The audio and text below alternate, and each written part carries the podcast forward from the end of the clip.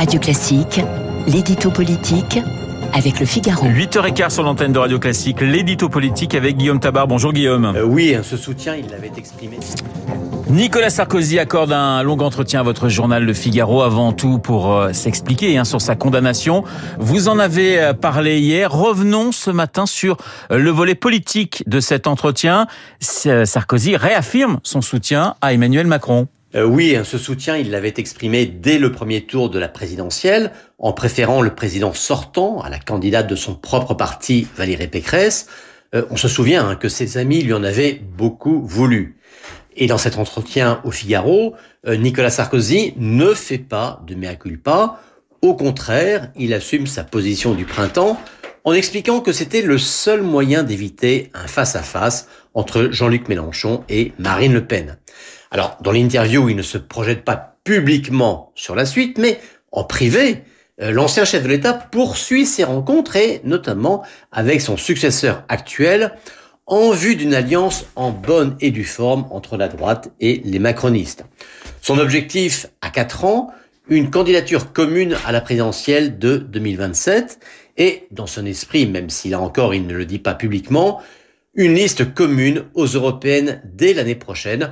Le scrutin qui, on vient de l'apprendre, aura lieu le 9 juin 2024. Guillaume, ce scénario Sarkozy est-il réaliste ou est-ce un vœu pieux?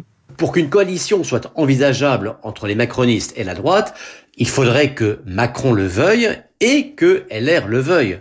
Or, à tout le moins, on ne peut pas dire que les conditions soient réunies.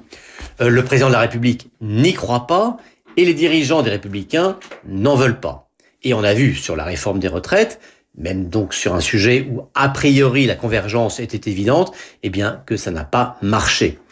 Alors Macron, lui, veut priver LR d'oxygène, parfois maladroitement, hein, quand il s'empare par exemple du dossier immigration, et LR veut construire une alternative à la majorité actuelle, pas la sauver.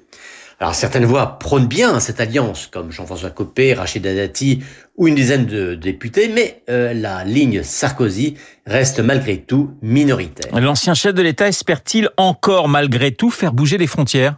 Oui, hein, il ne renonce à rien. Et dans le Figaro, Sarkozy secoue les deux partis. Aux républicains, il rappelle que lui avait su construire une majorité allant de Bernard Kouchner à Philippe Villiers, et il les prévient à caresser dans une opposition stérile, ce sont ses mots, ils n'ont pas d'avenir. Mais c'est surtout à Emmanuel Macron que Nicolas Sarkozy fait la leçon.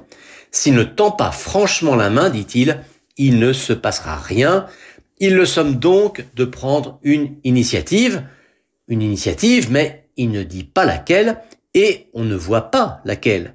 Vous voyez, hein, Nicolas Sarkozy leur fait la leçon, mais pour construire une majorité réelle et stable, il n'apporte pas encore de solution. L'édito politique signé Guillaume Tabar tout de suite.